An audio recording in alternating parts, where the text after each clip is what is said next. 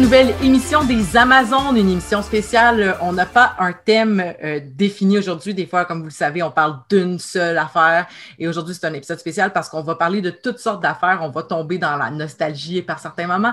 On va peut-être même aller écorcher des petits sujets qui, des fois, euh, nous touchent ou nous choquent. Mais c'est pas grave. Euh, on, est tout ça dans la bonne humeur et tout ça. Je suis vraiment contente d'être entourée aujourd'hui euh, d'une panoplie, d'un beau panel euh, exceptionnel de gens qu'on est très habitués d'entendre et d'une nouvelle personne. Mais je vais commencer par nos vétérantes. Donc, à, commencer par Amélie. Donc, bonjour Amélie. Comment ça va? Ça va, ça va. Un peu de fatigue, mais ça va bien. Un peu de fatigue. Tu travailles oh, toujours aussi fort, hein? Euh, non, c'est plus là, j'ai eu euh, comment dire beaucoup beaucoup de trucs administratifs parce que l'immigration bouge enfin. C'est ma deuxième euh, option. Voilà, donc je croise les doigts, mais si tout va bien d'ici décembre, je serai tranquille. Yay! Bon, ben, on te le souhaite. Euh, on te souhaite que tout ça euh, se termine. Euh, on, suit un peu ta saga à travers les épisodes. Donc, on a bien hâte de pouvoir le célébrer avec toi. Et on continue avec Marika, qui non seulement été full présente cette saison-ci, mais qui en plus t'a pris un mandat supplémentaire pour l'émission. Tu es maintenant notre gestionnaire de réseaux sociaux, which is fantastique. Merci énormément. Comment ça va? Allô, ça fait plaisir. Ça va super bien. Toi, ça va? Ça, va pas pire, ça va pas pire. J'étais allée voir Inside au cinéma. Ouais, j'ai vu ça sur les réseaux sociaux. je fais mon petit following d'Inside presque à chaque épisode là, depuis, là, mais c'était fou. C'était fou. J'aurais plein d'affaires à dire, mais c'était pas le sujet du jour. Mais sur euh, la différence de l'avoir vécu en salle, euh, ma première expérience de cinéma depuis euh, la pandémie aussi, c'était. Oh, quand même. Ouais, ça, ça c'était aussi un, un, autre aspect qui rajoute à l'expérience. Mais vraiment, là All Eyes on Me, entouré de plein de gens euh, et, sur un grand écran, c'était, toute une expérience. Et euh, on termine donc ce beau euh, panel avec une toute nouvelle Amazon que je suis excessivement heureuse d'accueillir, quelqu'un que je connais depuis longtemps et qui enfin se joint à notre équipe. Donc, Adélaïde Leroux, comment ça va? Ça va bien. Bonjour à toi, Elisabeth. Bonjour, Marika. Bonjour, Amélie. Et bonjour à toutes les personnes qui nous écoutent aujourd'hui. Adélaïde, que c'est la première fois que vous entendez, mais qui n'est vraiment pas à ses premières expériences de radio. Euh, donc, tu as eu la chance d'animer toutes sortes d'émissions euh, depuis plusieurs années. Euh, donc, on est vraiment heureuse d'avoir un, comment je pourrais dire, une personne, une vétérante, mais pas de l'émission, mais de la radio en général. Et aussi, une créatrice de musique. Tu as un projet musical qui s'appelle Game Génie Sokolov. Est-ce que tu peux nous décrire un peu le style musical, où est-ce qu'on peut t'entendre et tout ça? Ah, on peut entendre sur Bandcamp, Spotify, Apple Music. Bref, pensez à, une plateforme de streaming, ça s'y trouve normalement. Ou alors il y a quelqu'un qui va se faire virer assez vite et qui a pas fait son travail, c'est-à-dire moi-même. Euh, non, c'est un projet de musique électronique, influence synthwave et chiptune, euh, avec beaucoup de guitare funk dessus. C'est fait intégralement à Montréal et je m'amuse beaucoup. C'est très inspiré de l'univers queer et de l'univers vidéoludique. Donc Game Genie Sokolov, allez voir. Peut-être que ça pourrait vous plaire. Et ben, ben oui, puis en plus, euh, qu'est-ce que j'allais dire? C'est, comme tu dis, c'est très inspiré de l'univers vidéoludique, puis toi-même qui es une grande geek, qui est une grande joueuse de jeux vidéo depuis, depuis longtemps, puis qui ça s'inspire, c'est ton idée en fait de nous avoir rassemblés pour le thème d'aujourd'hui. Bah oui, c'est un thème qu'on n'évoque pas forcément beaucoup et que le, grand public connaît pas. On connaît beaucoup euh, toutes les toutes les héroïnes, par exemple, de séries télévisées, de, de films, de livres même maintenant, euh, mais de jeux vidéo, même si ça devient de plus en plus grand public, pas tant que ça. Donc ça peut être intéressant euh, éventuellement d'en discuter parce que c'est aussi une partie importante de la culture geek.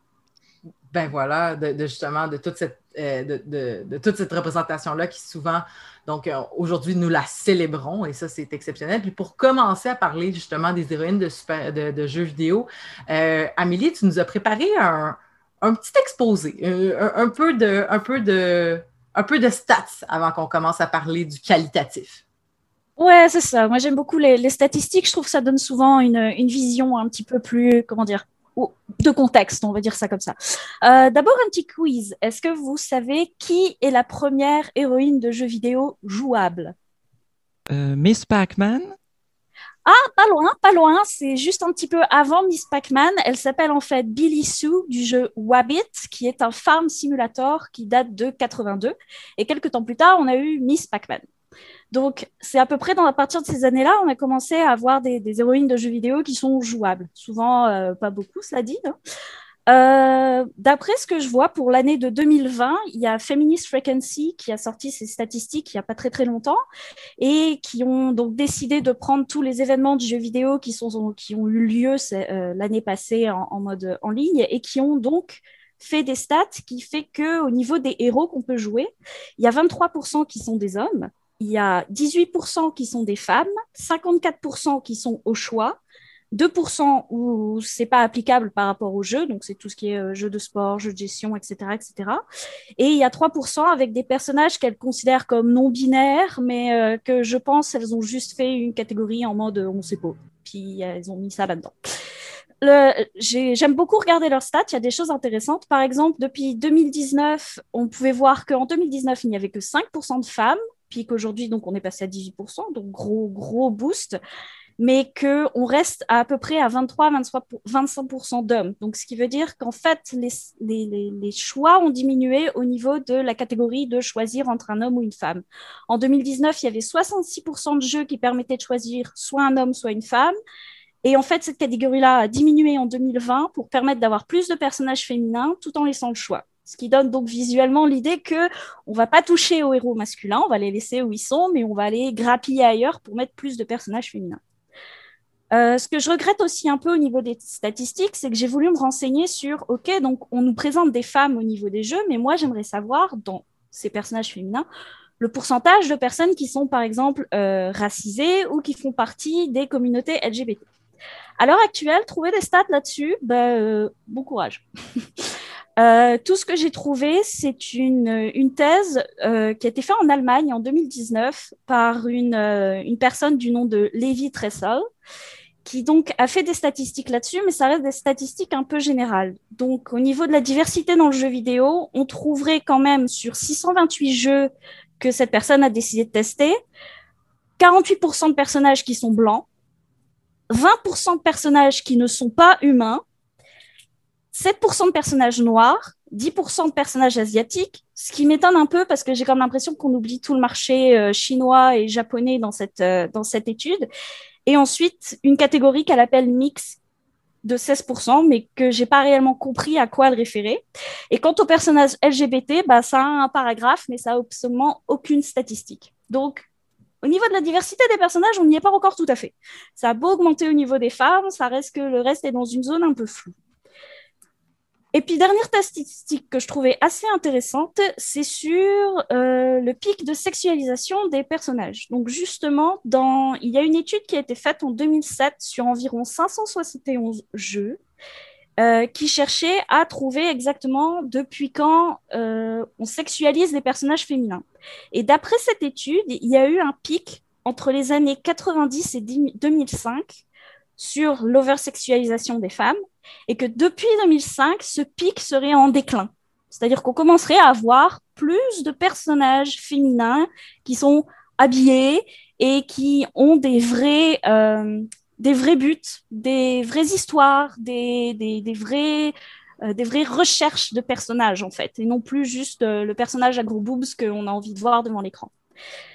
Euh, cette étude, elle s'appelle Sexy Strong and Secondary Content Analysis of Female Character. Je la conseille aussi parce qu'à l'intérieur, il y avait une chose que j'ai trouvée très intéressante, qui était aussi qu'en fait, euh, la manière de noter les jeux vidéo, il n'y a aucune différence entre les jeux notés pour adolescents et les jeux notés matures par rapport à la nudité des personnages féminins.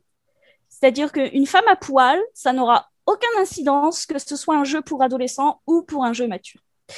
C'est à peu près tous les chiffres que j'ai eus à l'heure actuelle. Puis je trouve que déjà là-dessus, il y a quand même pas mal à décortiquer.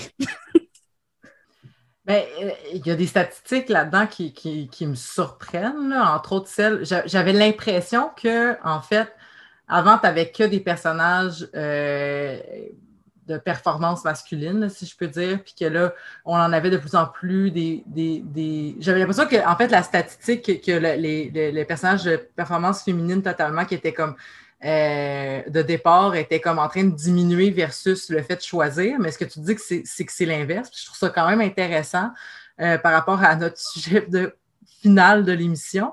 Fait que j'en reparlerai plus plus tard. Est-ce que les autres, vous avez des réactions à chaud sur, euh, sur l'exposé? Même chose que toi, je dois dire que ces statistiques-là, je savais pas qu'elles existaient déjà à la base. Bravo Amélie, en tout cas, pour, euh, pour nous les faire connaître.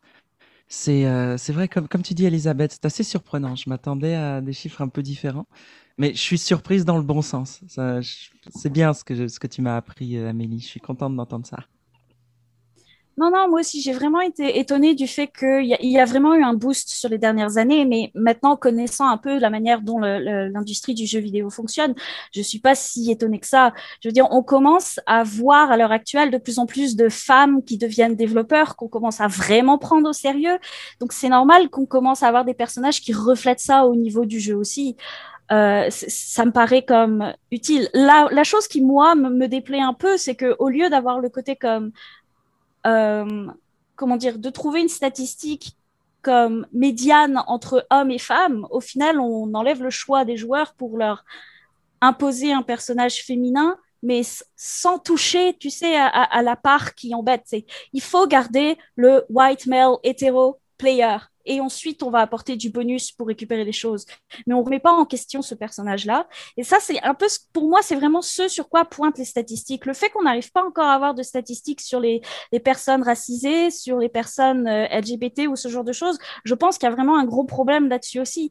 Et l'une des choses que je vois de plus en plus sur euh, le, développement au niveau des jeux vidéo, c'est d'avoir, même au niveau des choix de personnages, c'est d'avoir ce côté comme on va laisser l'homme blanc, mais on va lui rajouter par exemple un personnage un peu plus token qui sera une femme LGBT ou une femme racisée ou quelque chose comme ça.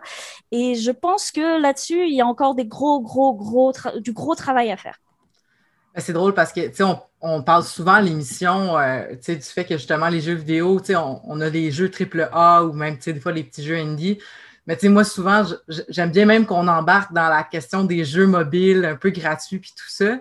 C'était une, réflexion que je m'étais fait à un moment donné. Il y avait, il y avait un jeu euh, un peu niaiseux là, qui s'appelle euh, Adventure Capitalism, qui est un espèce de jeu euh, un peu stupide, genre, tu sais, c'est vraiment brain dead. C'est vraiment juste de, de comme, OK, tu tu cliques sur des affaires puis ça passe le temps. Là. Puis c'était ça, c'était tu as un homme blanc ou une femme noire, tu sais. Puis c'était comme, OK, mais c'est pas, pas grave de jouer une femme noire. Zéro, en tant que femme blanche, ça me choque pas d'avoir ce choix-là. Genre, c'est pas parce qu'il n'y a pas de choix de. Mais j'étais comme, OK, fait que tu joues, puis le personnage qu'on te donne de base, il faut que tu ailles le changer pour que ça soit l'autre, tu sais. C'est plus cette, euh, cette, cette tendance-là, comme tu dis, là, tu sais. Non, mais, mais c'est ça, c'est quelque chose que, que, je remarque de plus en plus. Il y a ce côté comme on veut être ouvert, mais il faut pas qu'on fasse peur à notre, entre guillemets, hein, peur euh, à notre clientèle de base. Puis bon, je veux dire, c'est con, mais euh, si jamais vous avez l'occasion un jour d'envoyer votre CV à une compagnie de jeux vidéo, regardez réellement. Tu sais, quand tu arrives sur un site avec la partie de job, regarde la photo qui est mise et les trois quarts de temps, tu verras une photo où on va te mettre des hommes blancs à l'avant sur un ordinateur qui parle à une femme blanche à côté d'eux, et dans le background, tu auras une personne racisée. C'est stupide, mais ça parle exactement. Et à l'heure actuelle, c'est vraiment une structure qu'on retrouve à l'intérieur de l'industrie. Je pense qu'une fois qu'on commencera vraiment à, sortir de ça, on ira plus loin. Donc, euh, c'est ce que j'espère pour le futur, en tout cas. Et comme tu dis, c'est la, et comme tu dis, c'est le fait d'avoir de plus en plus de personnes développeurs qui, euh, qui peut-être fait ce changement-là. Et je fais une parenthèse, puis après, on rentre dans les personnages et tout ça.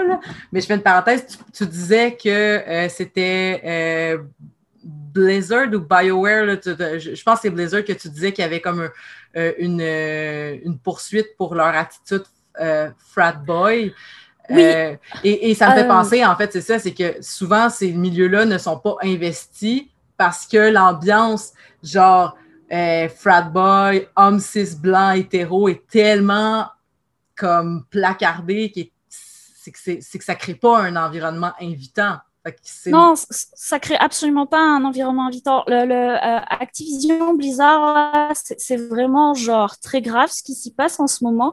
Euh, je vous invite à aller voir les articles. Il y en a plusieurs qui ont été écrits euh, à l'heure actuelle. Puis si ça vous intéresse, mais trigger warning quand même. On y parle de la mort d'une femme à l'intérieur de la compagnie qui a genre décidé de, de, de, de, régler le problème comme ça, si je puis dire. Donc c'est suite à tout ça, à deux ans d'investigation, qui fait que bah, le, le, le, bureau du travail faire, je sais plus trop quoi, j'ai un peu oublié le nom, le, mais bref, une, une, une, organisation fédérale en Californie qui a décidé de d'apporter Blizzard, Activision en justice. Donc euh, il y, a vraiment c'est pas la première fois, je veux dire, 2020, euh, c'était Ubisoft qui était euh, avec les, allégations d'agression sexuelle euh, de plusieurs membres qui étaient là aussi. Quelques années avant, c'était bah, euh, comment s'appelle la compagnie qui a fait Cyberpunk et The Witcher? J'ai leur nom, mais ça m'est parti de la tête. Enfin bref, c'était sur le crunch. Et puis encore avant, on a eu Riot Games. Et puis encore avant, donc il y a vraiment quelque chose comme de, de genre à ce niveau-là, c'est systémique, tu vois. C'est toutes les compagnies. Il n'y en a pas une pour attraper l'autre. Et et le plus frustrant, de mon point de vue, c'est que même dans les scènes indie, tu retrouves ce genre de problème. On a eu l'exemple il n'y a pas très longtemps à Montréal, juste avec euh, Scavengers Game. Oui, ben merci pour toute euh, cette, euh, cette, information.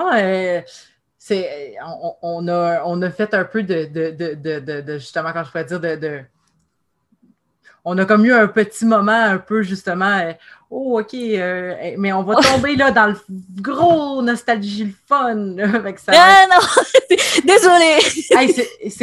excuse-toi, zéro, c'était vraiment parfait. Euh, et je vais passer donc tout de suite la parole donc euh, à, Marika. Marika qui, qui, nous va nous présenter en premier lieu un personnage. Puis j'étais je, me doutais que tu allais parler de ce personnage-là parce que je, connais personnellement ton amour pour ce personnage-là, mais je te laisse tout le plancher pour, euh, nous parler de cette, euh, de cette petite, je vais dire fée, mais c'est certainement pas le bon terme, mais tu m'expliqueras tout ça. Euh, ouais, on va aller tout à fait ailleurs que, ce qu'on abordait précédemment. Là. surtout que j'ai justement choisi deux personnages qui ne sont pas des personnages jouables. Donc, j'ai pris des, des, sidekicks justement de personnages masculins aujourd'hui. Donc, peut-être que je suis moins, euh, je suis moins une grande utilisatrice des jeux vidéo que euh, les autres Amazones sur le panel. C'est-à-dire que je suis très, très sélective. Je joue pas à plein, plein, plein de jeux. Je connais pas plein, plein, plein de jeux depuis la nuit des temps, disons. Euh, ça fait peut-être dix ans que je joue de façon plus régulière. Euh, puis euh, aujourd'hui, j'ai décidé dans le fond de vous parler du personnage de Minda, euh, qui est le sidekick de Link dans le jeu Twilight Princess. les circonstances entourant mon amour pour ce personnage-là sont quand même assez importantes parce que c'est le premier Zelda auquel j'ai joué. Donc déjà, ça reste à ce jour pas mal mon Zelda préféré. entre autres, parce que c'est le premier Zelda auquel j'ai été, euh, j'ai été à jouer. J'ai regardé mon frère jouer euh, longtemps quand j'étais jeune à Wind Waker, euh, Link to the Past et tout ça, mais je ne jouais pas. J'étais juste là en tant que spectatrice. Mais quand j'ai décidé de, prendre la manette et, d'y jouer, c'était pour Twilight Princess. Et je suis tout de suite tombée amoureuse de, de ce personnage-là. Donc, pour les gens qui sont familiers avec les jeux de, Zelda, vous savez que euh, Link a toujours un petit euh, sidekick euh, et souvent c'est une fée. Donc, Elisabeth n'avait pas tort en t'en allant dans ce sens-là. mais ce n'est pas le cas de Minna, qui est plus une sorte de, de, de, diablotin, disons, parce qu'elle est sous. elle, est, elle est maudite, en fait. Ce n'est pas, pas sa forme véritable. Et moi, c'est vraiment sa forme maudite que j'affectionne. La, forme véritable est cool aussi, mais la, forme diablotin est, vraiment nice. Euh, et c'est entre autres à cause de sa personnalité que j'aime beaucoup ce personnage-là, qui est une personnalité marquée par la duplicité. Donc, elle est à la fois euh, très manipulatrice, très sans empathie, elle est malicieuse, on ne sait pas trop qu'est-ce qu'elle veut, puis elle, est aussi, euh, elle, ressemble un peu à une enfant, donc c'est contradictoire dans le sens où euh, on, a comme envie de l'aimer, mais en même temps, on le sait que ce qu'elle fait, c'est pas vraiment pour aider les autres. Elle le fait euh, pour ses propres fins. Et il va y avoir un renversement dans, le jeu où elle va devenir finalement un personnage plus gentil, plus aidante et tout ça, après avoir été euh, sauvée par Zelda, autre personnage féminin assez important. donc voilà.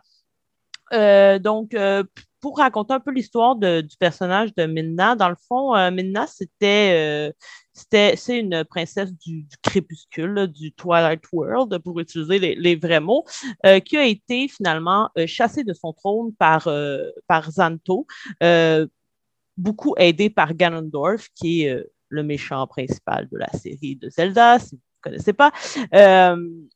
et dans le fond, elle, elle cherche à euh, reconquérir son trône.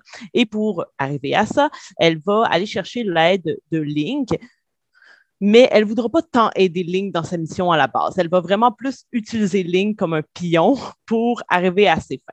Et elle va tomber dans une situation où elle va être gravement blessée. Et là, Zelda va la sauver. Et c'est là qu'elle va finalement dire, OK, je peux aider euh, le monde de la lumière aussi tout en arrivant à mes fins ce qui va arriver. Donc, moi, vraiment, c'est la première partie de Mina que j'aime beaucoup, le moment où justement elle est très rusée, où on ne sait pas trop c'est quoi ses plans, où elle fait des, mauvais coups et tout ça.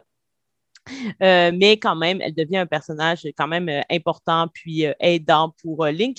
D'ailleurs, les, les, deux boss finale, parce que bon, à un moment, on, combat Zanto, puis ensuite on combat Ganondorf. Elle est très importante dans ces combats-là, même que c'est elle qui, achève Zanto à la fin. Là. Donc, elle, a, elle, a, une place importante, particulièrement à cause de ses pouvoirs.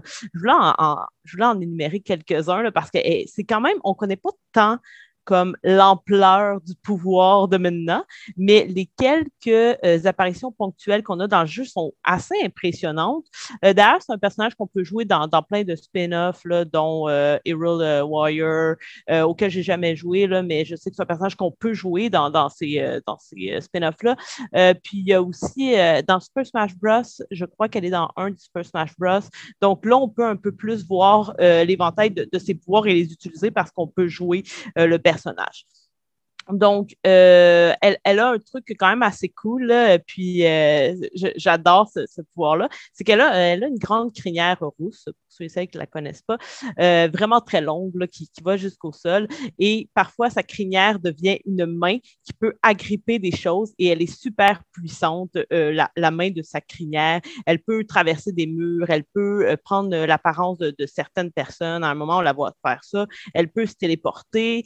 elle comme des éclairs rouges un peu magiques. Elle utilise des sphères euh, d'énergie pour euh, prendre des gens dedans. Donc, elle a vraiment plein de pouvoirs qui euh, relèvent entre autres du Twilight World, donc qui sont assez inconnus. C'était la raison pour laquelle aussi j'aime beaucoup Zelda-là, c'est qu'il est Très, il est très noir, il est très dark. Moi, ça, ça, me plaisait d'avoir accès à ça dans, l'univers de, Zelda. Et à la fin, fin, elle va, une fois qu'elle va avoir tout le masque de l'ombre, parce que euh, pour ceux qui la connaissez, vous savez que maintenant, un genre de casque qui est fracturé, elle doit retrouver les fragments euh, pour justement euh, avoir accès à tous ses pouvoirs. Et à la fin, lorsqu'elle a retrouver les fragments et qu'elle peut porter le masque de l'ombre au complet, elle va se transformer en une sorte de créature euh, arachnéide vraiment cool euh, qui fait super peur. Et c'est grâce à cette forme-là qu'elle va finalement euh, permettre à, à, à de s'en sortir. Donc, c'est un, un, personnage qu'on ne peut pas jouer, mais qui est un personnage féminin qui a extrêmement de puissance et qui aide beaucoup Link à se sauver les fesses, disons, euh, dans, euh, dans, dans, la quest en question. Donc, ça, c'est assez euh, agréable. Un peu comme le fait Zelda. Finalement, Zelda est toujours un peu là pour sauver les fesses à Link aussi. donc, on s'éloigne un petit peu de la, de la mademoiselle en détresse. Là. Mena est loin de là. là à la fin, finalement, elle va reprendre sa forme originale, qui est une princesse. Donc là, on revient. Ça reste une, princesse du Twilight World, c'est pas euh, Peach, disons. Là. Donc, elle a encore une apparence un peu particulière, beaucoup de noir, beaucoup dans des, dans des teintes euh, foncées euh, et tout ça. Et euh, c'est un, passage que j'adore, que je trouve drôle, que je trouve attachant. Euh, et j'ai fait de nombreux hommages à Minda. Euh, mon premier cosplay, c'est un, cosplay de, de, Minda dans sa forme de diablotin. Et en décembre dernier, je me suis fait tatouer Minda sur, sur un mollet, un beau gros tatouage qui fait tout mon mollet de, de ce personnage-là. Donc, je, je l'affectionne particulièrement. Et avant de terminer sur elle, il y a, y a, une petite théorie. Là, je ne sais pas si si Amélie, Adélaïde, euh, Elisabeth, je pense pas que tu as joué euh, à, Zelda? Euh, oui, oui. j'ai oui, tu as joué? Mais pas tant. Non. OK, c'est ça. J'ai joué comme probablement à Twilight Princess, fait que j'ai pas, pas fini le jeu. OK, non, probablement que le personnage ne te dira rien, mais ça se peut qu'Adélaïde et Amélie, vous, vous connaissez le personnage de Impa. Est-ce que vous savez c'est qui dans le jeu de Zelda? Euh, Cette longue hésitation devrait te dire que non. c'est ben, c'est la Shaggy qui est quand même assez importante dans euh, Ocarina of Time. Euh, dans tous les cas, c'est un personnage quand même assez important qu'on revoit à travers plusieurs formes au cours des Zelda. Et il y a une théorie qui dit qu'en fait, Mina et Impa seraient le même personnage. Euh, et ça, c'est vraiment. Moi, c'est la première fois, hier, en faisant des recherches, j'ai lu ça, puis j'étais comme, oh, wow. Puis là, il y avait comme plein de points qui disaient, ben voici pourquoi. Et c'était assez cohérent.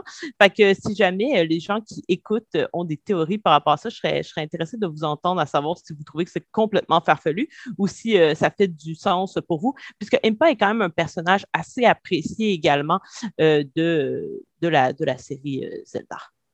Donc voilà pour, pour Minda.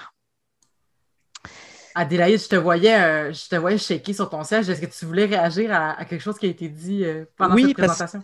Parce que Minna, tu disais qu'elle avait euh, une longue chevelure rousse qui était capable de, euh, de se transformer en main pour attraper des choses. Est-ce que toi-même, Marika, ayant une longue chevelure rousse, tu peux transformer tes cheveux pour attraper des choses telle une main et te transformer en créature arachnéide vraiment cool? ça serait mon rêve le plus cher dans, dans mon imagination. Je peux le faire, je te le confirme. Bon, eh ben je t'aime bien, voilà. Merci. Je voulais faire une petite mention euh, spéciale à un, personnage qui n'est pas un personnage jouable non plus. Désolée, je suis un peu, euh, je suis un peu euh, poche à ce niveau-là. Apparemment, je joue beaucoup à des jeux vidéo où, on est des hommes, où, où on a le choix. Fait que là, comme. D'ailleurs, je, je veux pas. re- Peut-être qu'on pourra en parler après, mais là, je suis en train de faire le dernier Assassin's Creed et évidemment, je choisis de jouer une femme. Euh, et je me demande si, quand on joue un homme, parce que mon chum a aussi choisi de jouer une femme, fait que je vois pas s'il y a des différences quand on joue l'homme ou quand on joue la femme. Je sais pas si quelqu'un a fait le, jeu et peut me dire Ah, ben oui, il semblerait qu'il y ait des différences ou a des informations là-dessus. Mais j'étais euh, intriguée par. Parce que oui, mon chum est un homme blanc cis, mais à chaque fois qu'il a la possibilité de jouer une femme ou un homme, il joue une femme. Euh, ça, je trouve ça quand même euh, cool. Euh, je- Il y a beaucoup de gens comme ça. Mon copain joue à des MMO, il joue qu'avec ses personnages féminins. Il en a une qui est canon d'ailleurs.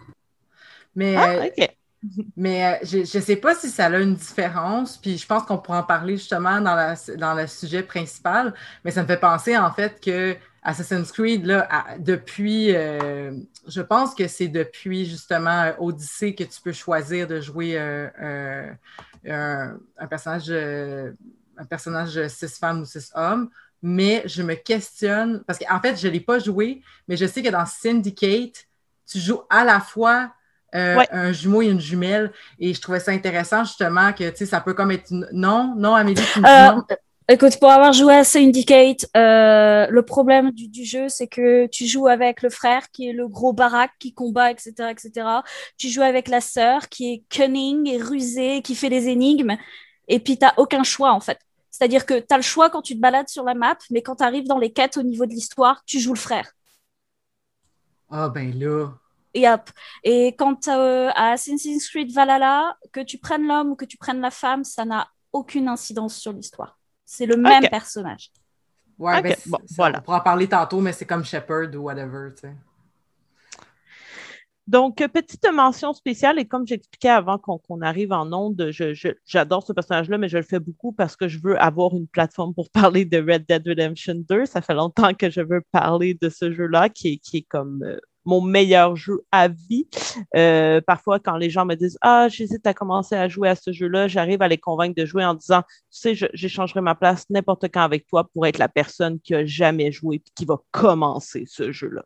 Euh, fait que voilà. Mais je veux parler du personnage de Sadie Adler, qui est encore un personnage sidekick euh, du personnage principal qui est Archer Morgan, pour les gens qui connaissent ce jeu-là, euh, qui est un personnage vraiment badass. La première scène où j'ai vu ce personnage-là, j'étais comme, oh mon Dieu, je veux être cette madame.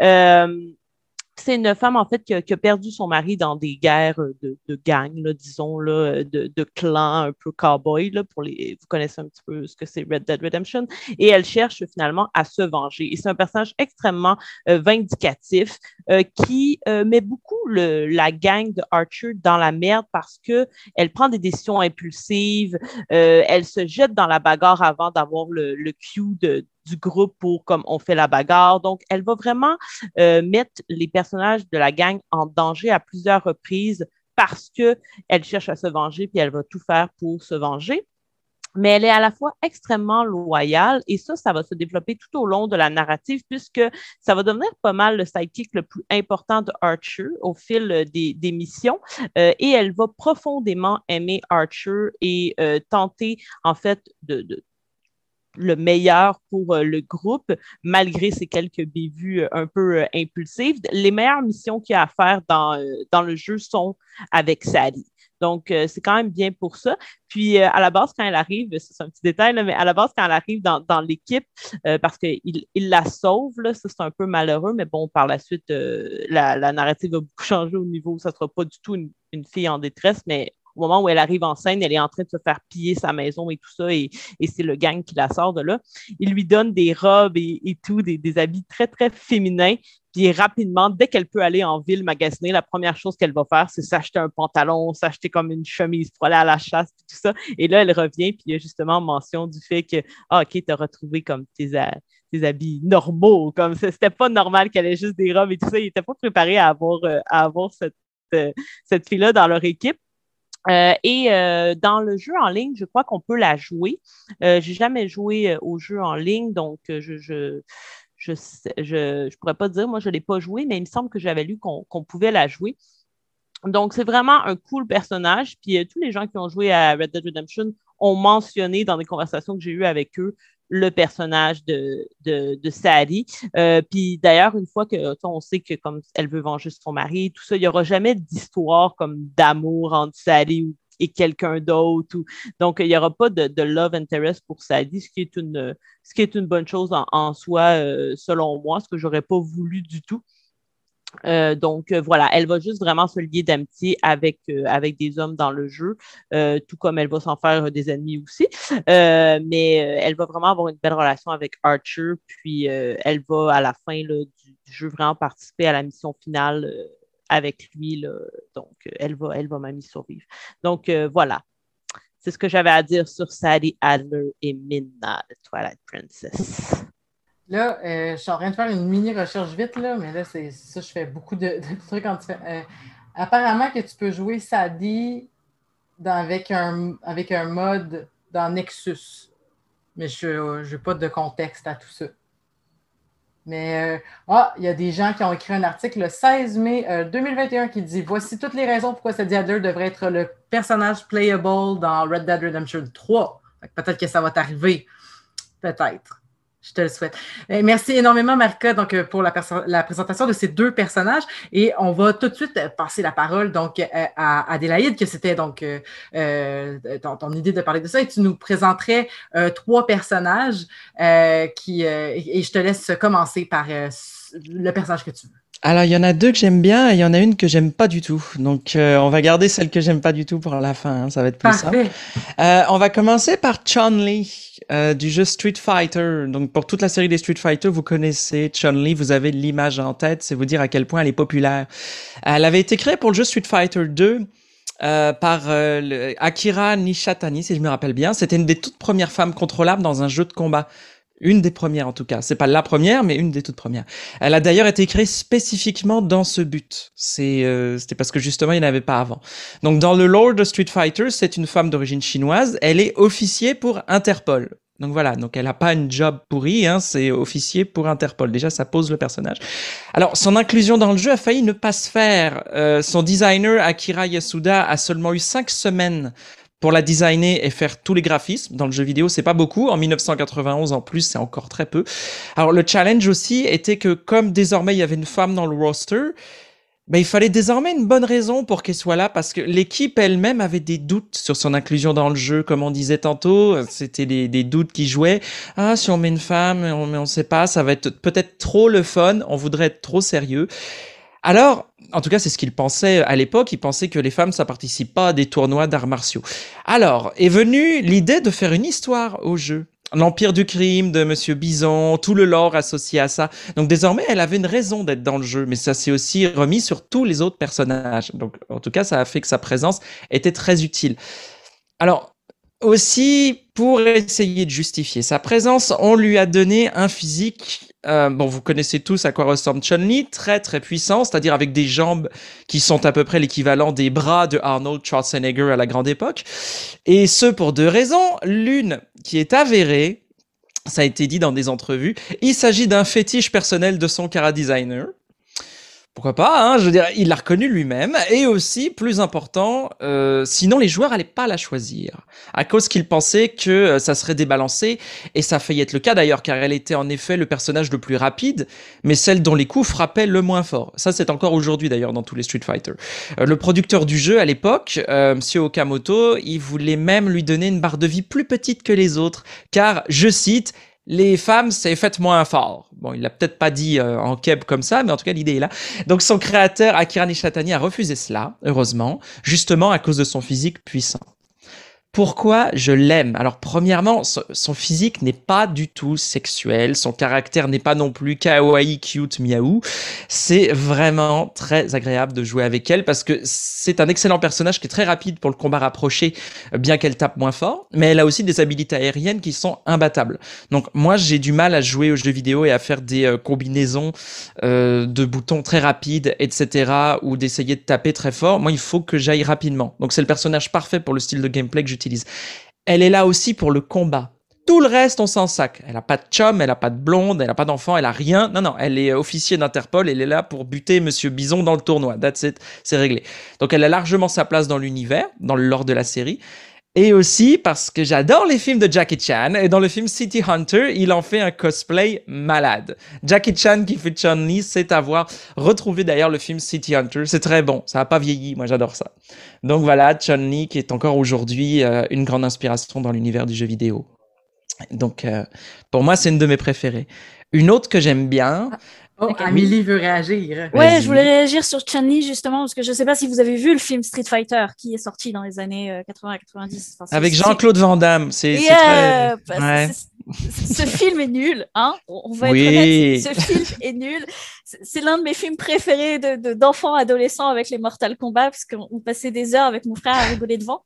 Mais ce que il y a une chose que je retiens particulièrement du film, c'est que Chun-Li avec les petits bonnets et puis sa petite tenue sexy qui monte ses cuisses, c'est Bison qui lui donne dans le film et qui l'oblige à, la à les porter.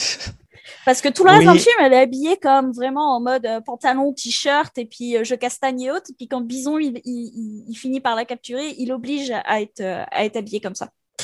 Voilà, c'est tout. Je trouvais que l'anecdote était intéressante par rapport à ça un peu comme Sonia qui est obligée de porter un vêtement beaucoup plus euh, euh, pas pratique au combat à la fin du film Mortel Kombat, tu sais. Un peu, c'est ça. Mm. c'est exactement ça. Euh, veux-tu que je te fasse l'autre personnage? ah, vas-y. Alors, une que j'aime pas, et je me justifie, c'est Ellie de, dans la série The Last of Us. C'est une série qui a commencé en 2013, donc ça va divulgacher à fond, je préviens tout de suite, mais j'ai vraiment besoin de justifier ça. Parce que c'est un personnage qui a que des critiques positives et je suis pas d'accord. Donc il va falloir que je me porte en faux à peu près, donc euh, je m'excuse par avance. Donc Elise, c'est un personnage de la série de jeux Last of Us qui était sorti sur les PlayStation, euh, jeu d'exploration aventure à la troisième personne, très bien scénarisé, budget pharaonique. Physiquement, d'ailleurs, elle ressemble beaucoup à l'acteur Elliot Page, c'est vrai, c'est même assez troublant. Alors attention, ce que je vais dire ne sera pas objectif et plein de spoilers, je vous préviens, parce que Ellie, je l'aime pas, euh, pour des raisons scénaristiques. Et le problème que ça apporte au jeu lui-même. Alors, dans le premier jeu Last of Us, vous incarnez un gros con du nom de Joel Miller. Euh, il est chargé d'escorter une Ellie de 14 ans à travers les États-Unis post-apocalyptiques dans le but de créer un remède contre une infection contre laquelle Ellie est immunisée. Et Joël décide à la fin de tuer tous les médecins qui voulaient fabriquer le vaccin avec elle et de mentir à Ellie sur le fait qu'elle pouvait sauver l'humanité tout entière parce qu'il la voit un peu comme sa fille. Bon. Étant moi-même une femme transgenre, euh, dans le kit de départ, on nous a livré euh, un livre de Daddy Issues et un vagin gonflable, mais là, je trouve qu'il y a exagération. Je, je hais Joël à mort, justement pour ces raisons-là. Il décide de pas sauver l'humanité pour une raison très égoïste. Bon. Et je plains Ellie pendant tout le jeu. Je, l'adore vraiment. Ensuite vient le deuxième jeu. Alors que les joueurs prennent brièvement le contrôle d'Ellie pendant une petite partie du jeu dans le premier, c'est l'intelligence artificielle qui la contrôle. Euh, dans le deuxième jeu, on l'incarne elle pendant la moitié du jeu. Cette fois, elle a 19 ans. Alors, Ellie a des qualités indéniables. Hein. Premièrement, c'est pas la première, il y a eu Fear Effect notamment avant, mais elle est lesbienne et c'est représenté très bien dans le jeu. Bon, c'est juste un élément de scénario, ça définit aussi sa relation avec un autre personnage du jeu appelé Dina. Ça a fait jaser beaucoup à l'époque car il y a une scène où les deux personnages s'embrassent. Bon, c'est pas écrit non plus avec beaucoup de subtilité et de finesse, mais j'y croyais vraiment. Et ça, c'est une vraie bonne chose. Elle a pas besoin d'homme, littéralement. Alors ça, ça va. Et c'est un personnage qui est très fort, vulnérable, qui souffre beaucoup à travers l'histoire. Pendant le premier jeu, je souffrais avec elle. 14 ans, un monde post-apocalyptique à gérer, on veut l'aider, vraiment. Donc ce point-là, ça va. Bon, c'est à partir de là que ça va spoiler à fond le deuxième jeu, mais c'est nécessaire parce que dans Last of Us 2, donc je rappelle, Ellie a 19 ans, une blonde qui s'appelle Dina. On est toujours dans un monde post-apocalyptique avec une pandémie généralisée qui transforme les gens en monstres, et elle est toujours porteuse saine, donc peut détenir la clé de la solution. Et le gros connard cosmique de Joël, oui j'insiste un peu, mais le doute donc euh, qui se prend pour son père et qui a tué des médecins voulant se servir d'Ellie pour, je rappelle, sauver la planète, il se fait tuer sous les yeux d'Ellie, et pas proprement d'ailleurs, par un personnage appelé Abby, qui fait partie d'une milice et qui, eux, veulent le vaccin et euh, veulent tuer Joël pour son égoïsme. Et je suis assez d'accord avec eux. Donc le jeu est divisé en trois parties. L'une où tu contrôles Ellie qui veut retrouver Abby et les miliciens et venger la mort d'un Dune qui a condamné l'humanité. Et elle le sait, hein, d'ailleurs, hein, hmm, parce qu'elle lui a dit. Bon, déjà là, j'avais un gros malaise en jouant parce que je veux pas incarner quelqu'un comme ça. La deuxième partie du jeu, par contre, vous contrôlez Abby, qui est la milicienne qui a tué Joël et qui veut organiser une résistance contre les gens de la gang de Ellie, gang qui, je le rappelle, protégeait un doute, qui a condamné l'humanité en voulant pas sacrifier une fille de 14 ans, qui est pas sa fille pour sauver la planète entière d'un mal incurable, parce que daddy issues. Bon, jusqu'à là, tout le monde suit. Or, Abby, bah, je l'aimais vraiment. Ses motivations sont saines, elle pense jamais à elle-même une seconde. Elle a aussi subi des injustices très violentes, son personnage est d'une profondeur vraiment inégalée, c'est vraiment bien écrit, je dis bravo au scénariste. Alors qu'elle peut tuer Dina et Ellie, elle décide de ne pas le faire. Alors que c'est eux qui la pourchassent, hein, je rappelle, hein, parce qu'elle a tué Joël, qu'il méritait, et les laisse en vie parce que Dina est enceinte et elles veulent fonder une famille lesbienne à la ferme. Alors, petite parenthèse, le cliché classique du couple de lesbiennes qui s'achète un chalet au milieu de la campagne pour élever une famille et faire pousser des légumes. J'ai beaucoup de copines qui ont fait ça, alors bravo au scénariste d'avoir relevé ce détail peu connu de la cissosphère. Euh, je viens d'inventer le mot cissosphère, c'est très bien, gardons-le. Sauf que Ellie, dans le troisième acte, elle décide d'abandonner Dina, d'ailleurs, et le bébé, et d'aller tuer Abby pareil. Et là, je voulais plus jouer. Je ne voulais plus jouer. Je ne voulais pas contrôler Ellie. Pour moi, elle est devenue la méchante. Et je voulais pas qu'elle survive. Je voulais qu'elle se prenne une balle. Je voulais qu'elle meure. J'ai abandonné le jeu pendant un long moment car je voulais pas faire le troisième acte. Je voulais pas la faire gagner, la faire triompher. Fuck elle. J'étais team Abby. Je le suis encore. Et ça, ça nuit au jeu car je voulais pas aller à la fin, à cause de ce personnage absolument immoral, revanchard, dégueulasse, égoïste, cruel même. Je ne veux pas la faire gagner, je ne veux pas la contrôler. Alors, bravo au scénariste de m'avoir fait vivre des émotions comme cela pour vrai. Bravo, c'est vraiment, je trouve ça formidable, vous avez vraiment très bien fait ça. Pour vrai, c'est un vrai personnage. Mais fuck Ellie, je ne veux pas qu'elle gagne à la fin. Fuck elle, pour vrai. C'est voilà. Une réaction? Ben, moi, j'ai un peu commencé à gosser sur Last of Us. il était disponible sur euh, PlayStation Now. Euh, puis euh, des fois, comme les jeux qui sont un peu datés, c'est pas tous les jeux qui sont agréables à jouer. Là. Des fois, je me sentais le gameplay un peu whatever. J'ai malheureusement pas joué à l'époque, mais ça me dérange pas que tu spoilé, mais je trouve que personne pourrait revenir contre toi, dans, le sens que quelqu'un pourrait dire qu'il a vécu quelque chose de différent, mais ta critique est excessivement bien euh, dévendu. Euh, moi, je, trouve que c'est vraiment super intéressant. Je n'ai pas joué à Last of Us, euh, mais je trouve ça vraiment intéressant ce que tu apportes. Puis, tu sais, justement, on, on, est encore une fois dans, dans, dans la scénarisation, tout ça, puis dans le fait que, comme tu dis, tu parlais de vidéoludicité, c'est ça, c'est que là, toi, tu as, participé à ça et tu étais comme prisonnière de ça, tu sais. Je trouve ça fascinant, je trouve ça vraiment intéressant.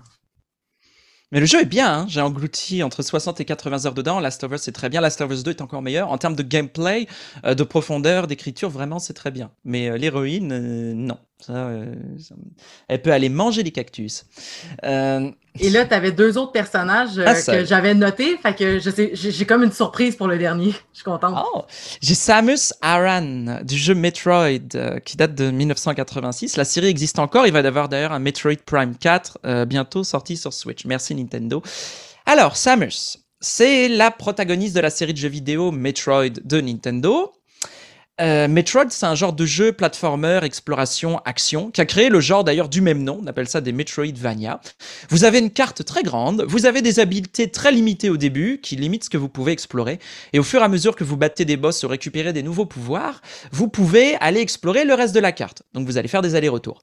Alors que ce soit en 2D ou en 3D, la série Metroid, j'en suis fan absolu. Total, j'adore le concept. Les musiques, l'ambiance générale, c'est toujours un vrai plaisir. Il y a beaucoup de jeux qui se sont inspirés de ce gameplay. Il y a eu Castlevania Symphony of the Night, par exemple, ou Arias of Sorrow. Eux aussi sont des jeux formidables qui ont très bien fait ça.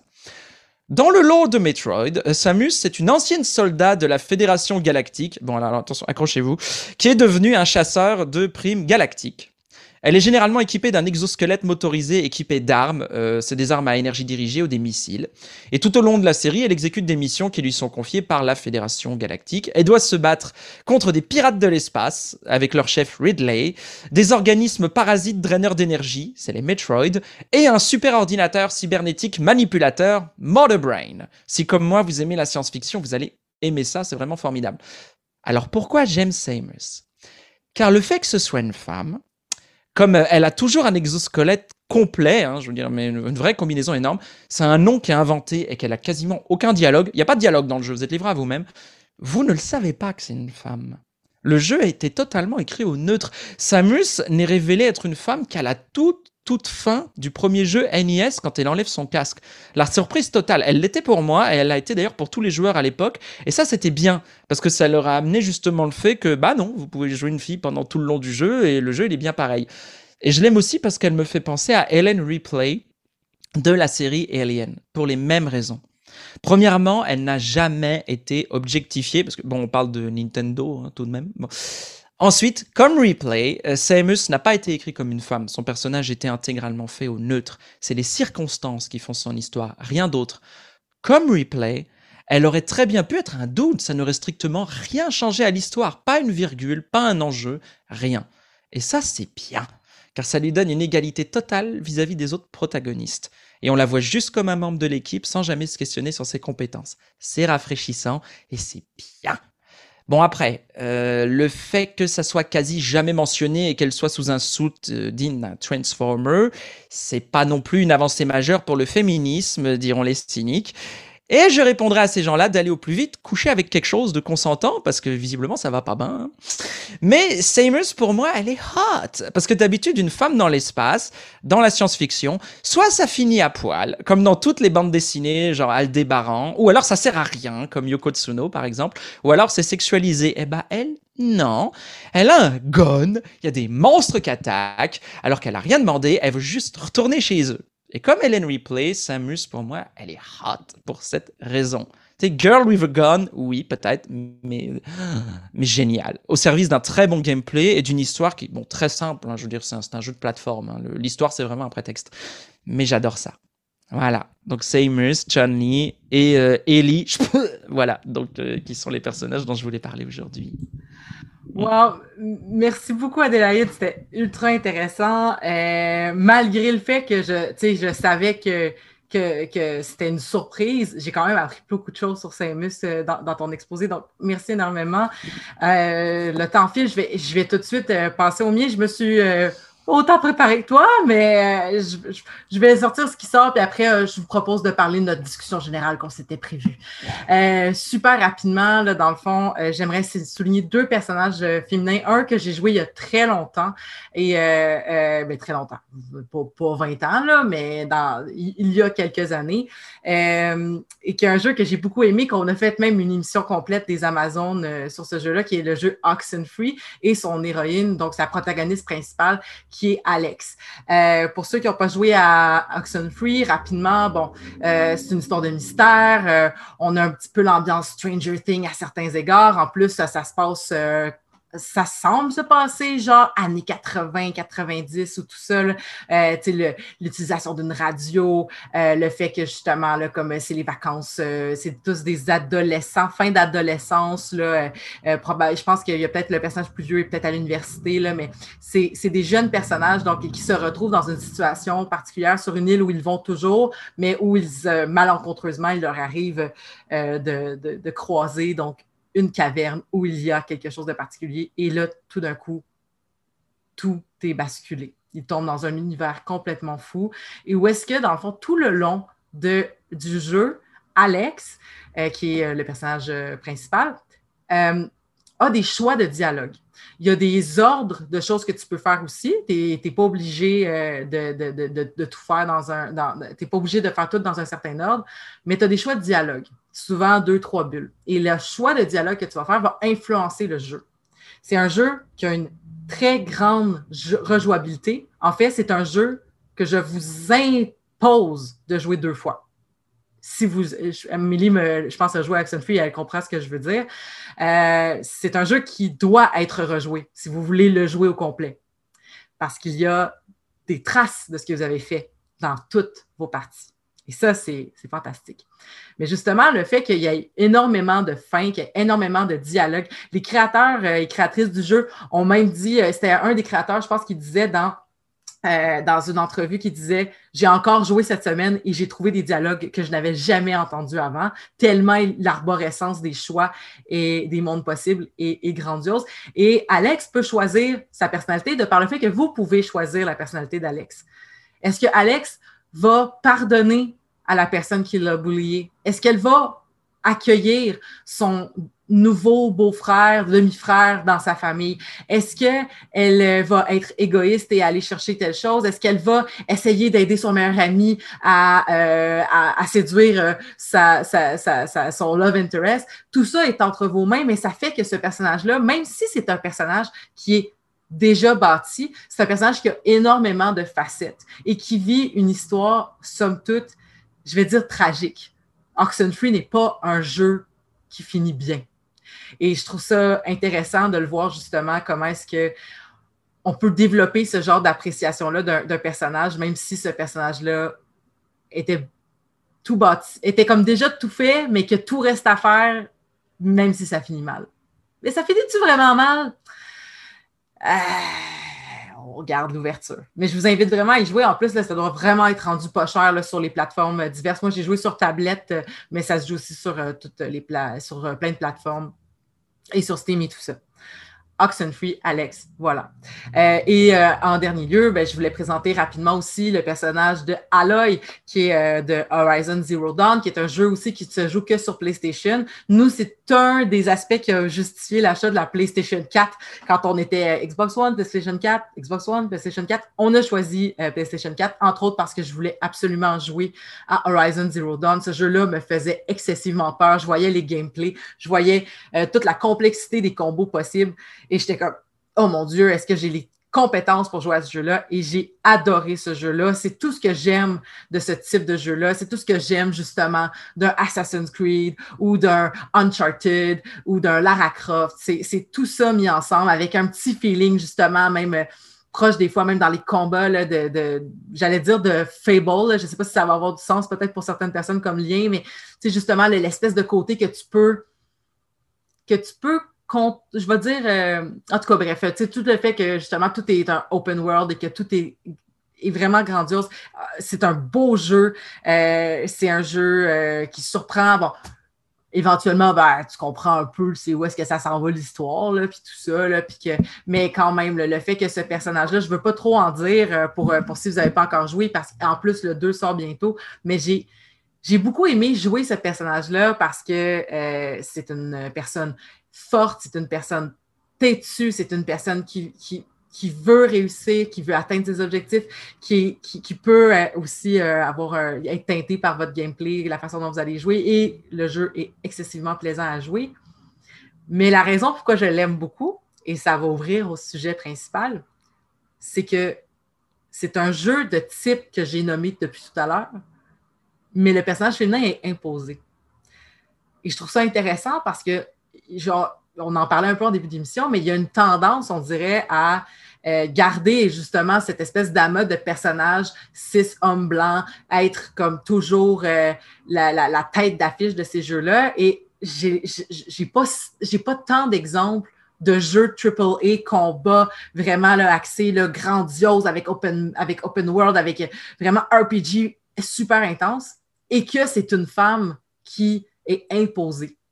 Je donnais euh, hors d'onde l'exemple qu'un de mes jeux préférés de tous les temps, AAA et tout ça, euh, c'était, euh, c'était Assassin's Creed Brotherhood et que j'adore le personnage d'Eddie Auditore. Je, l'adore. c'est vraiment le meilleur personnage, selon moi, de, euh, de la série Assassin's Creed. Mais le fait de devoir choisir non seulement le genre, mais aussi justement d'avoir comme cette espèce d'amola de, de, comment je pourrais dire, on n'a plus justement le, référent commun lorsqu'on peut tout changer du personnage. J'adore le fait que dans des jeux, on peut tout bâtir de A à Z. Il y a plein de jeux qui sont bâtis comme ça et c'est bien correct. Mais il y a quelque chose d'excessivement tripant de justement de se rappeler d'une Samus, de se rappeler euh, d'une, euh, d'une, voyons, euh, d'une Chun-Li. Ça devient des référents communs. Alors que, justement, quand tu sais juste comme on ne fait pas de, vraiment de différence. Et quand, par exemple, le, je vais parler de, Mass Effect. Donc, euh, c'est écrit, euh, du moins à ce que ben, Shepard, peu importe c'est qui, un homme ou une femme, il n'y a pas de différence. Il n'y a, même pas de différence historique, mais il n'y a pas de, dans, le scénario. Mais tu sais, c'est comme c'est la même personnalité. On a collé une personnalité, puis tu changes de corps. Je trouve ça vraiment. Comment je pourrais dire? Puis la personnalité est très beige de Shepard. On s'entend. Le Shepard n'a pas tant de, de profondeur. Puis justement, quand on, impose, peu importe c'est quoi, mais après, on pourrait justement, là, on parle juste d'hommes et femmes, mais toute la diversité au complet, je serais vraiment tentée de dire comme, mais on devrait avoir juste plus de ces personnages-là grandioses, complexes, à l'historique développé, comme Aloy, comme Ezio Auditore, comme tous ces personnages-là, mais il faut que ça soit. Il faut que les AAA prennent la responsabilité de le faire, à mon avis. Mais j'aimerais ça entendre, vous, qu'est-ce que vous pensez de cette question-là? Moi, je voulais juste mentionner euh, quelque chose que tout à l'heure aussi euh, Adélaïde a, soulevé, le fait qu'avec Samus, justement, euh, on, ne, on, ne, savait pas finalement que c'était une, femme sous le, gros costume, sous l'exosquelette, puis qu'à la fin, on se rend compte que ben, elle fait finalement, elle fait les mêmes choses que si c'était un personnage cis masculin, tout ça, puis que c'est bien parce qu'on va chercher la neutralité. Mais en même temps, moi, je suis un peu mitigée par rapport à ça parce que, genre, je pense que comme les femmes cis, les hommes cis, les personnes non binaires, tout ça vivent euh, la, vie de façon très différente, euh, puis que c'est la raison pour laquelle c'est important justement d'avoir sur un panel euh, en, général. Je, pense à ça parce que en ce moment, je suis dans Donjons et Dragons, puis il y avait quelqu'un l'autre jour sur une page Donjons et Dragons qui demandait pourquoi c'est important comme d'avoir une fille parmi son, son, crew ou pourquoi c'est important d'avoir des filles autour de la table. C'est important parce que les filles et les gars, pour ne pas sonner euh, cliché, ils voient pas la vie de la même façon, puis ils vont pas aborder les situations de la même façon? Donc, les hommes et les femmes, c'est différent quand même, OK? Donc, oui, on cherche une certaine neutralité, on veut qu'on comprenne que ben, une fille peut être aussi forte qu'un homme, un gars peut être aussi vulnérable qu'une femme, OK? Euh, mais en même temps aussi, je pense que c'est bien justement d'avoir des personnages féminins euh, obligés parce qu'on peut peut-être leur donner la profondeur pour faire comprendre à des gossistes qui, qui joueraient cette femme-là quels sont peut-être les yeux de cette femme-là sur certaines situations qui auraient peut-être été abordé différemment. Après, est-ce que les développeurs de jeux prennent ça en compte? Ça, c'est une autre question. Est-ce que quand ils créent un personnage principal féminin qu'on est obligé de jouer, ils le font euh, en fonction des, des réactions qu'elle va avoir dans les situations données? Je ne je sais pas, comme je te dis, tu vois, moi j'ai choisi deux sidekicks parce que j'ai de la difficulté à me rappeler des jeux euh, auxquels j'ai joué où j'étais un personnage féminin obligatoire, à part Oxenfree, là, tu, tu m'as fait penser à ça, j'ai joué aussi, donc là oui. Mais mis à part ça, sérieusement, j'ai pas tant de, de, de comme d'idées, de, d'exemples. fait que je sais pas, est-ce que c'est pris en compte ou pas? Peut-être que les autres, vous, avez plus d'exemples qui pourraient justement euh, mettre en image ça. Est-ce qu'on prend en considération la, perspective de la femme devant des situations données ou justement un peu comme on disait pour Assassin's Creed, ben, peu importe que tu sois la fille ou le gars, tu vas réagir pareillement aux situations euh, données? Ben, je trouve ça super intéressant ton point. Puis je, vais relancer la question vers Adélaïde, mais je vais, te mettre en contexte une question, Adélaïde. Euh, ce que tu as dit sur euh, Replay puis ce que tu as dit sur Samus, c'est intéressant parce que c'est des univers de science-fiction. C'est des univers comme, euh, tu sais, justement, où ils ont, certaines actions. Un peu comme, quand je reviens tout le temps à la même affaire, Hunger Games. Dans Hunger Games, il n'y a pas de misogynie. Ça n'existe pas. Donc, on s'en fout un peu des fois, c'est quoi le genre de la personne. Mais bon, mais Amélie n'est pas d'accord sur qu'il n'y a pas de misogynie, peut-être. Mais je veux juste, mais je veux juste finir mon point sur, sur ça. C'est que cette neutralité-là, elle est peut-être rafraîchissante dans un univers où il y en a. C'est parce que c'est tellement neutre parce qu'il n'y a pas il a pas d'enjeu relié à cette violence-là. Alors que ça serait complètement aberrant, par exemple, que le personnage principal de, disons, Red Dead Redemption 2, qui se passe dans un Amérique euh, passée, euh, qui a existé pour vrai, euh, pas, pas, le personnage, mais l'univers, ça serait weird que le personnage, mettons, qui était imposé féminin, ne vive pas aucun enjeu relié à la misogynie. C'est quelque chose que je me dis, cette importance-là devient peut-être justement importante, comme tu dis, dans le cadre où est-ce qu'on on a des représentations d'univers fictionnels, mais ancrés dans un certain réalisme. Par exemple, Assassin's Creed qui se passe dans des, dans des, dans des passés historique, là, avec je mets beaucoup de guillemets. Je sais pas, Adélaïde, est-ce que tu, est-ce que tu, est-ce que tu, moi qui n'ai pas joué, euh, moi qui est vraiment zéro une geek d'Alien et qui n'a pas joué à, euh, à Metroid, est-ce que tu ressens ça peut-être que le fait que c'est neutre, mais aussi c'est parce qu'il n'y a pas d'enjeu? Euh, bah, je préférais qu'Amélie garde son point qu'elle voulait dire. Mais en fait, je voulais parler justement de la misogynie au niveau de Metroid. C'est que euh, Metroid, certes, Samus, ça a beau être un personnage qui est dans une armure et haute, il y a quand même eu des jeux qui l'ont sexualisé. Il y a quand même eu des jeux qui lui ont donné une histoire dans laquelle euh, il y a des hommes qui lui donnaient des ordres et où elle était un truc. Il faut quand même garder en tête que le tout premier Metroid, si tu finissais le jeu en moins d'une heure, elle était en bikini. C'est vrai. C'est absolument vrai. Mais le truc dans l'espace, en fait, c'est que lorsque tu fais de la science-fiction, en fait, tu, tu es réduit à un truc très simple, comme dans Alien. C'est humain contre alien. C'est-à-dire que tu as des aliens et des créatures que tu connais pas. Toi, tu rien demandé, tu étais tranquille dans ton vaisseau, tu te fais aspirer ou tu te fais attaquer. Le seul intérêt, c'est la survie. Donc, dans ces cas-là, on commence pas à hiérarchiser, euh, on commence pas euh, non plus à ressortir les vieux clichés, justement, des sociétés humaines. Parce que là, l'humain en soi, c'est vraiment la base de la base, est mise en danger. Donc, c'est à partir de là, en fait, c'est un des genres normalement qui peut être le plus fédérateur. Parce que tu montres, tu as un être humain qui est attaqué par quelque chose qui ne l'est pas. C'est euh, qui est dans un univers qu'on comprend pas, on connaît pas les règles, on sait absolument pas comment ça va fonctionner. Donc, si tu le réduis à cette plus simple expression, ça, ne peut que marcher. Bon, à condition que ton univers respecte des règles aussi propres à lui-même, etc., et que et qu'on y croit quand même. Mais euh, c'est plus de ce côté-là. C'est plus justement dans cet aspect-là que c'est possible euh, de passer à travers euh, tous les concepts de féminité ou de masculinité et d'enjeux justement concernant le genre ou les attributs des différents personnages. Enfin, justement parce que c'est parce que tu es juste humain, tu es de la viande. Donc, that's it, tu... Donc toi, tu essaies de survivre. Je pense que c'est plus dans ce genre-là c'est aussi un trope que tu retrouves beaucoup au niveau de la fantasy quand tu joues à des jeux comme euh, bah, justement Dragon Age ou Baldur's Gate ou ce genre de choses. C'est que tu es dans un univers où en fait tes discriminations, elles vont être transposées sur plus les races de tes personnages et ce genre de choses. Elles vont plus tellement être sur ta discrimination entre humains parce que tu auras le côté fédérateur d'être humain et ensuite le côté, ben ça c'est les autres, tu vois.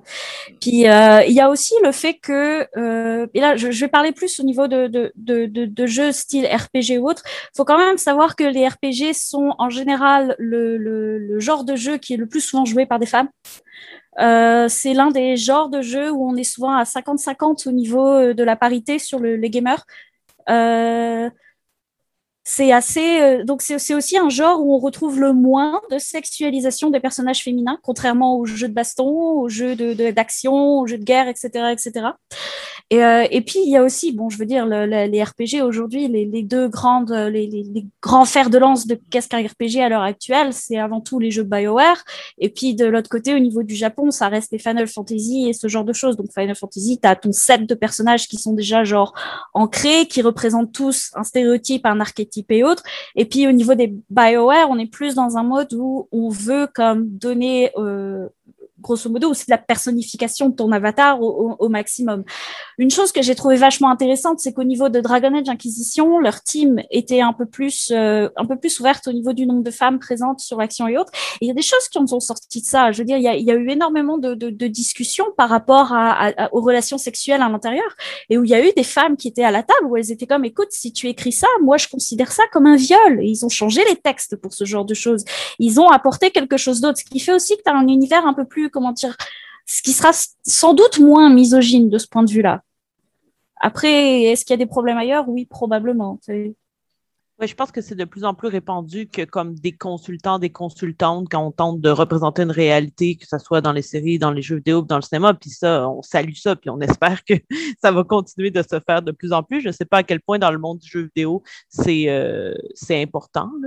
Euh, je, je, prendrai des guillemets au niveau des consultants, consultantes. Euh, l'une des choses d'abord, bon, L'exemple de, de, Dragon Age, là, par contre, c'est vraiment un écrivain à la table. Hein. C'est vraiment quelqu'un qui est payé par le studio, qui est membre du studio, qui a apporté son, son, son savoir dessus. Le, les consultants, consultantes, j'entends beaucoup que c'est génial. Le problème, c'est que, bah, encore une fois, tu as une entreprise avec une culture à l'intérieur et que t'apportes quelqu'un d'extérieur, c'est bien. Mais si t'apportes quelqu'un d'extérieur pour une chose et qu'ensuite cette personne s'en va et qu'il n'y a rien qui reste derrière, est-ce que ça mhm. vaut réellement la peine? On est tous euh, on euh, en train d'hocher de la tête et réfléchir. Wow! Et puis, c'est ça, on parle, on parle beaucoup justement, tu sais, de, j'ai parlé un peu d'imposition de, personnages, mais on en avait parlé un peu plus tôt aussi, mais tu sais, c'est souvent aussi la question que quand tu peux choisir, tu sais, au final, tu sais, le, premier choix, c'est, des fois, c'est, le, ben, de base, c'est un, un homme cis, tu sais, qui, qui est blanc, qui est sur le dessus, puis après, je dis sur le dessus de la pochette, là, mettons, dans les jeux vidéo, qui, qui je pense que Assassin's Creed Valhalla, ils ont mis, ils ont mis dos à dos, je sais pas trop quoi, ou je suis même pas sûre, là, mais justement, là, le fait que c'était comme, ben de base, si tu achètes le jeu Mass Effect 3, c'est Shepard Homme qui est là. Puis, mais tu peux changer la couverture de bord pour avoir Shepard Femme. Mais pourquoi? il y a ça, il y a certains jeux qui il y a certains jeux qui prennent le contre-pied de ça. Par exemple, lorsque tu joues euh, les jeux de Final Fantasy, surtout les plus récents, euh, c'est jamais très clair également quelles sont les origines ethniques, etc., ou euh, quels sont tout à fait les genres exactement des personnages. C'est assez, quelquefois, c'est assez flou. Et c'est aussi bien parce qu'en en fait, on peut s'identifier encore plus aux personnages parce que bah ils voilà quoi, ils sont un peu de tout à la fois. Ça doit pas être évident à designer là par contre. Bravo aux cara designers et aux graphistes parce que ça doit être tout un défi d'arriver à faire ça. c'est un truc super intéressant au niveau du Japon. Le Japon est assez paradoxal parce que d'un côté, on, va énormément discriminer parce qu'il faut rentrer dans des petits cases, sinon tu peux pas faire partie de la société japonaise.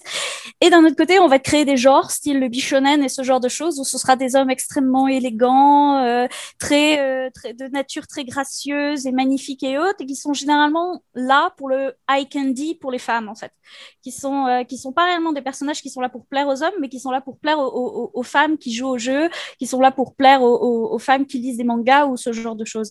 Donc c'est assez, euh, comment dire, c'est assez nouveau. En ce moment, un, sujet qui m'intéresse beaucoup, c'est justement la sexualisation des personnages masculins. On commence petit à petit à avoir une sexualisation des personnages masculins. Et ça, je pense que, parce que, bon, je suis d'accord, des fois, il y a les personnages féminins qui sont sexualisés, qui ça n'a pas de sens, et ça, je suis d'accord pour qu'on arrête. Il y a des personnages féminins qui sont sexualisés, et ça a du sens. Et cela, je pense que, des personnages comme Bayonetta ou ce genre de choses, elles sont intéressantes. D'ailleurs, le créateur de Bayonetta a, pité, a pété une gueulante il y a pas longtemps en disant qu'il en avait ras-le-bol du porno qui tournait sur son perso, parce qu'il fallait respecter le fait que c'était une dominatrice et que donc si on la mettait dans du porno, fallait respecter l'or, s'il vous plaît, merci. Et puis, euh, mais ça reste que depuis peu, on a commencé à avoir donc du high candy au niveau des persos. Et l'un des jeux donc les plus notoires pour ça, ça a d'abord été avec Mass Effect 3, où on a commencé à avoir euh, Kaidan qui était un peu plus montré de manière genre, on regarde mes pectoraux et puis euh, mon petit arrière-train. Mais on commence à avoir aussi un peu plus de jeux indie. Dernièrement, j'ai eu une amie qui m'a dit que Hades, qui est sorti récemment, ben, c'était une forme de sexualisation du personnage principal qui était vachement bien faite et qu'on devrait s'attarder un peu plus sur la manière dont il a été créé. Et, c'est-à-dire, c'est par rapport à son physique, par rapport à ses agissements, par rapport à, au fait qu'il y a des relations sexuelles, c'est quoi, quoi sa sexualisation qui est intéressante?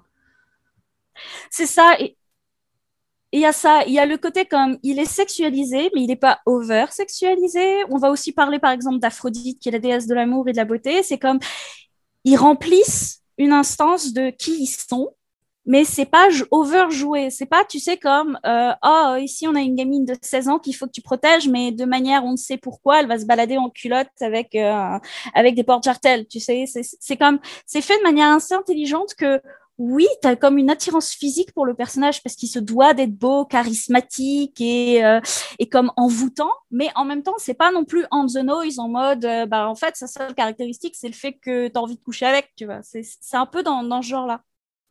Ben, peut-être un peu ça qu'on retrouve dans The Witcher, quoique c'est peut-être très, très explicite. Moi, je trouvais pas que ça l'était tant, mais je trouve qu'avec le personnage de Geralt, c'est ça aussi. on va le mettre dans des scènes où euh, toute personne attirée par un, homme cis pourrait faire Ouh là là, ok, euh, t'es es beau, puis t'es attirant, t'es charismatique et tout ça, mais c'est pas non plus comme son rôle principal dans le jeu. Mais on, va sexualiser les femmes aussi là, dans The Witcher, mais on va quand même sexualiser. on, en a déjà parlé, donc euh, voilà, mais on sexualise quand même aussi euh, Geralt d'une certaine façon. voilà, donc. De toute façon, même si tu ne sexualises pas tes personnages de jeux vidéo, l'Internet va s'en charger pour toi. C'est euh, euh, oh, il y a des horreurs. Tapez le nom de jeu vidéo et, voilà, n'importe quelle héroïne, je vous jure, même les plus sérieuses du monde, euh, ça existe forcément, forcément. Euh, même dans l'univers de Sonic, il y a des horreurs, il y a des horreurs. Il y, a un jeu vidéo de fans qui est sorti où tu vis une date avec Sonic, t'es genre assis à côté de lui sur le canapé, et à un moment Sonic te frotte la jambe et c'est oh super weird. Sérieusement, s'il y a des gens, c'est tellement weird comme jeu. Je... Bah, le personnage de Amy Rose dans Sonic, par exemple, c'est un personnage qui avait, bah, déjà c'est une Harrison Rose qui a un nœud rose dans les cheveux et puis qui, euh, qui a une petite robe et tout ce qu'elle sert, c'est de, euh, elle veut juste être en amour avec Sonic. Elle lui court après et lui, il veut pas. Parce que Sonic est gay, si vous ne le saviez pas. En tout cas, s'il ne l'était pas, maintenant, il l'est. Voilà, il est en couple avec Knuckles et puis ça va très bien. Et euh, voilà, et Amy, elle continue, elle insiste, etc. Elle est un peu collante. Et, euh, mais bon, Sonic, il est, il est gentil avec elle, pareil. Bon, là aussi, c'est un genre de personnage qui sert à rien, mais absolument à rien. Ils se sont dit, tiens, on va mettre ça pour les petites filles, peut-être qu'elles joueront à Sonic. Mais en fait, c'est raté. Ça, ça sert à rien, personne ne peut s'associer à elle. Euh, on a dépassé l'heure, euh, mais c'était tellement intéressant. Euh, vous avez fait un tellement beau travail. C'était vraiment, là, j'ai appris plein de choses. Puis, c'est, des fois, on est plus dans le. Dans, mais, des fois, on est plus dans le laisser aller, mais là, votre préparation était, vraiment grandiose. Merci beaucoup. D'avoir été euh, aujourd'hui euh, des nôtres. Puis je, dois mettre fin à l'émission. En plus, ma connexion Internet est un peu de la merde aujourd'hui. Fait que comme j'ai hâte de réentendre cet audio, si vous nous entendez puis vous vous dites, mais ça qu'il y a eu des bugs. C'est ma maudite connexion Internet. Hey, pour vrai, je vais faire le tour de la table. Donc, merci énormément, Amélie. Merci, Marika. Et merci, Adélaïde, donc, d'avoir été des nôtres aujourd'hui pour parler d'héroïnes de, de jeux vidéo. C'était vraiment fascinant. Euh, j'ai déjà hâte de toutes vous réentendre très bientôt euh, pour d'autres sujets. Euh, si je ne m'abuse, on parle de Shrill dans deux semaines avec, entre autres, Marika et on retrouve Hermanie et Tara qui étaient là la dernière fois aussi. Donc, ça va être un plaisir de vous y retrouver. Et d'ici là, je vous souhaite une belle journée et à bientôt. Bye!